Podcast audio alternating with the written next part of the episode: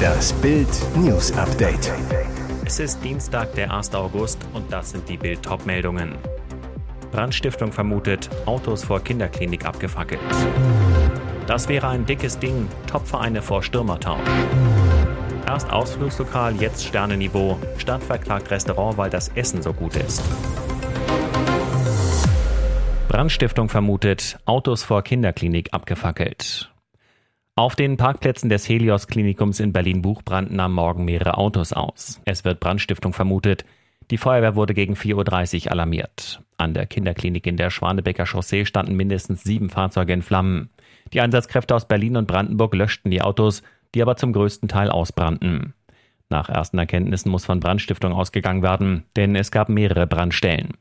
Die Berliner Polizei ermittelt, eine Absuche der Gegend nach den möglichen Tätern blieb erfolglos, obwohl sogar ein Hubschrauber mit Wärmebildkamera zum Einsatz kam.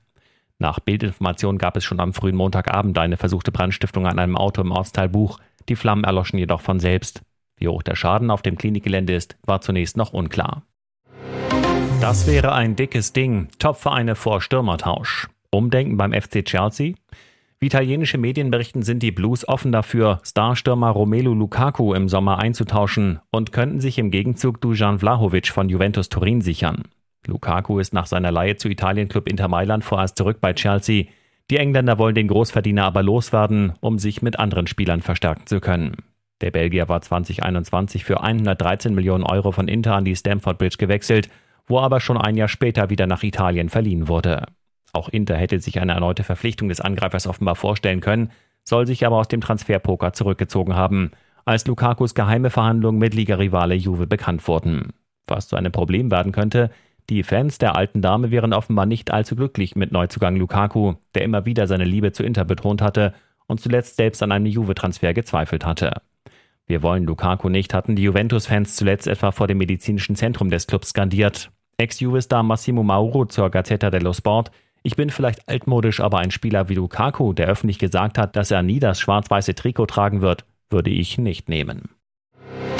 Erst Ausflugslokal, jetzt Sternenniveau. Stadt verklagt Restaurant, weil das Essen so gut ist. Es kann der Frömmste nicht auf Sternenniveau kochen, wenn es dem bösen Nachbarn nicht gefällt. Unter diesem Motto steht ein Prozess, der heute vor dem Oberlandesgericht Karlsruhe startet. Zankapfel, der Gourmet-Tempel oben. Das Restaurant ist europaweit unter Feinschmeckern ein Begriff, das Land Baden-Württemberg wirbt mit ihm auf der Website für die Stadt Heidelberg, was dem Stadtrat so gar nicht passt. Problem, der alte Kohlhof war ein beliebtes Ausflugsziel, bis er zuletzt pleite ging. Die Besitzer verkauften an Michael Hofbauer, der entgegen ursprünglicher Pläne dort 2017 ein Lokal eröffnete. Grund, die Stadt pochte auf eine einst verhängte 25 Jahre dauernde Gastronomiepflicht und will nun per Gericht ein Rückkaufrecht durchdrücken, da sie diese Art Restaurant schon vor Eröffnung als vertragliche Pflichtverletzung einstuft was oben Chef Hofbauer den Kopf schütteln lässt. Alle waren mal in dem damaligen Ausflugslokal, aber offenbar nicht oft genug. Das Lokal ging pleite, erklärt der Unternehmer. Dass das Haus nicht wirtschaftlich zu betreiben ist, hat ein Gerichtsgutachten festgestellt. Auch wir legen immer noch Woche für Woche drauf, obwohl wir für zwei Jahre ausgebucht sind. Es müsse einiges geändert und am Konzept gefeilt werden, was aber erst nach einem rechtskräftigen Urteil getan werden könne. Eigentlich ist der Wille der Stadt längst erfüllt. Im Kohlhof war 26 Jahre Gastronomie, gibt Hofbauer zu bedenken interessiert die Stadtväter aber null. Sie betrachten den ganzen Verkauf als rechtswidrig. Das Motto für unser Spiel am Donnerstag gegen Südkorea heißt wohl blamieren oder kassieren. Überraschungsbesuch für unsere WM-Frauen beim Vormittagstraining am Dienstag im australischen Vyong. Plötzlich fährt TV-Star Elton, der unter anderem mit dem Quizformat Blamieren oder Kassieren berühmt wurde, in einem SUV von BMW vor. Bundestrainerin Martina Voss-Tecklenburg läuft zu ihm, begrüßt ihn. Dann schaut er sich zunächst im St. Pauli-Trikot die Einheit an. Wenig später bekommt er vom DVB eine blaue Trainingsjacke, die er sich überzieht. Bild fragt der Elton, steht das Spiel gegen Südkorea unter dem Motto blamieren oder kassieren? Er antwortet lachend, blamieren und kassieren wird sich Südkorea. Die werden sich blamieren und viele Gegentore kassieren. Doch welche Verbindung hat er überhaupt zur deutschen Frauennationalmannschaft? Elton, die Wolfsburg-Mannschaft sollte früher mal gegen ein Team von TV Total spielen. Das hat aber nicht geklappt. Da sind die ersten Verbindungen entstanden, vor allem zu Alex Pop. Er wollte bereits letztes Jahr zur EM nach England kommen. Elton, ich hatte dabei keine Zeit, aber dann gesagt, ich komme nach Australien. Glaubten die Spielerinnen ihm nicht. Elton, das hat mir noch mehr Ansporn gegeben, hierher zu fliegen. Und jetzt weitere wichtige Meldungen des Tages vom Bild Newsdesk. Über diesen Brief könnte sich Leila totlachen, aber nur bis 22 Uhr. Bachelor-Kandidatin Leila Lahua wohnt nicht einmal zwei Monate in ihrer Wohnung und hat schon jetzt Riesenterror mit ihren Nachbarn. Letztens flatterte ein anonymer Zettel bei mir ein. Ich soll ab 22 Uhr keine Meetings mehr auf dem Balkon veranstalten. Meine Lache ist zu laut, sagte sie. Hausbewohner und Anwohner beschweren sich, ihre unsägliche, nicht beschreibbare Lache ist so laut, extrem unerträglich und nicht duldbar. Ab 22 Uhr gilt nach Hausordnung Ruhezeit. Leila schockiert. Ich habe alle Hausbewohner abgeklingelt, weil ich gerne wüsste, wen genau stört, dass ich lache. Ich habe Spaß am Leben und lache, was soll ich denn sonst machen? Klar, mein Lachen ist laut, aber das, was mir unterstellt wird, stimmt nicht. Ein weiterer Nachbar beschwerte sich darüber, dass sie in ihrer Wohnung telefoniert, forderte sie auf, eine Tür zum Wohnzimmer einzuhängen. Ich muss ja in meiner Wohnung wohnen und wenn die Wände dünn sind, kann ich nichts dafür. Die Frankfurterin fassungslos. Mir wurde auch an Tagen, an denen ich gar nicht in Frankfurt war, unterstellt, ich würde Partys feiern. Es wird sich ohne Grund beschwert. Mit dem anonymen Zettel gab es sogar eine Attacke auf ihr Auto. Ihre Scheibenwischer wurden umgeknickt. Leila, ich werde herausfinden, wer das macht. Und ich werde weiter in meiner Wohnung wohnen wie ein Mensch, sonst wäre ich in eine Seniorenanlage gezogen. Angus Cloud, der Star der Serie Euphoria, ist mit 25 Jahren gestorben. Der Schauspieler wurde als Drogendealer Fesco O'Neill in der HBO-Serie bekannt. Mit schweren Herzen mussten wir uns heute von einem unglaublichen Menschen verabschieden, so Clouds Familie in einer Erklärung auf dem Online-Portal TMZ. Als Künstler, Freund, Bruder und Sohn war Angus für uns alle in vielerlei Hinsicht etwas Besonderes. Clouds Pressesprecherin Kate Bailey sagte, er sei am Montag in seinem Haus in Oakland gestorben. TMZ berichtet, dass gegen 11.30 Uhr ein Notruf von Clouds Mutter bei der Polizei einging. Offenbar meldete sie eine mögliche Überdosis, so eine Quelle gegenüber TMZ. Sie sagte, ihr Sohn hätte keinen Puls. Als die Notärzte eintrafen, konnten sie nur noch den Tod feststellen. Die Polizei sagt, dass die Todesursache zu diesem Zeitpunkt noch unbekannt sei und eine Untersuchung eingeleitet wurde.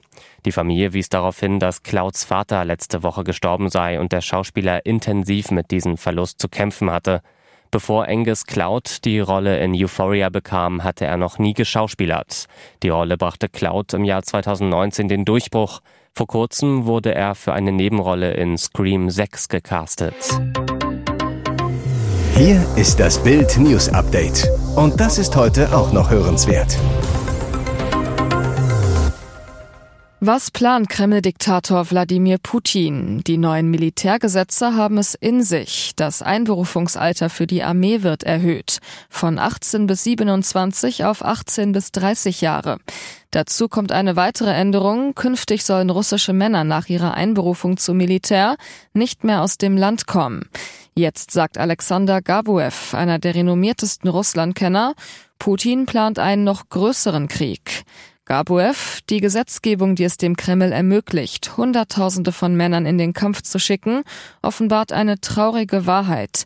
Wladimir Putin ist weit davon entfernt, seinen katastrophalen Krieg in der Ukraine hinter sich lassen zu wollen und bereitet sich auf einen noch größeren Krieg vor.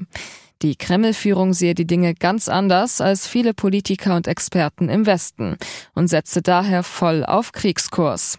Wegen der rund um die Uhr arbeitenden Militärfabriken wachse die Wirtschaft. Dank der Energiegewinne im vergangenen Jahr sei die Kriegskasse des Kremls immer noch prall gefüllt. Selbst wenn sich die wirtschaftliche Lage verschlechtern sollte, könne die russische Zentralbank den Rubel entwerten, um Soldaten, Beschäftigte der Rüstungsindustrie und die inneren Sicherheitskräfte zu bezahlen. Dass Putin wichtige Waffen ausgehen, glaubt Gabuev nicht. Wichtige Komponenten wie Mikrochips, die für die Rüstungsindustrie benötigt werden, kommen aus China und anderen Quellen. Diesmal entfaltete sich das Drama nicht in der digitalen, sondern in der realen Welt. Vor einer Woche hatte Twitter-Eigentümer Elon Musk die Social-Media-Plattform in X umgetauft. Der Namenswechsel verlief bereits online recht chaotisch, nachdem der Name Twitter bei fast allen Funktionen erhalten geblieben war. Seither existiert ein wahrer Markenmischmasch. Doch das heiterere Theater spielte sich auf dem Dach der Firmenzentrale in San Francisco ab. Zuerst ließ Musk das längliche alte Twitter-Schild an der Fassade mit einem Hebekran entfernen. In der Nacht zum Samstag prangte dann plötzlich das neue X ganz oben auf dem Hochhaus. Das Ein-Buchstaben-Logo war fast zehn Meter hoch und bestückt mit Leuchtflächen. Musk hatte die Rechnung aber ohne die liberale Stadtverwaltung gemacht. Denn die schickten prompt Bauinspektoren zur Begutachtung los. In der Anordnung war von einer Überprüfung die Rede, ob das riesige Metall X ordentlich montiert und sicher sei.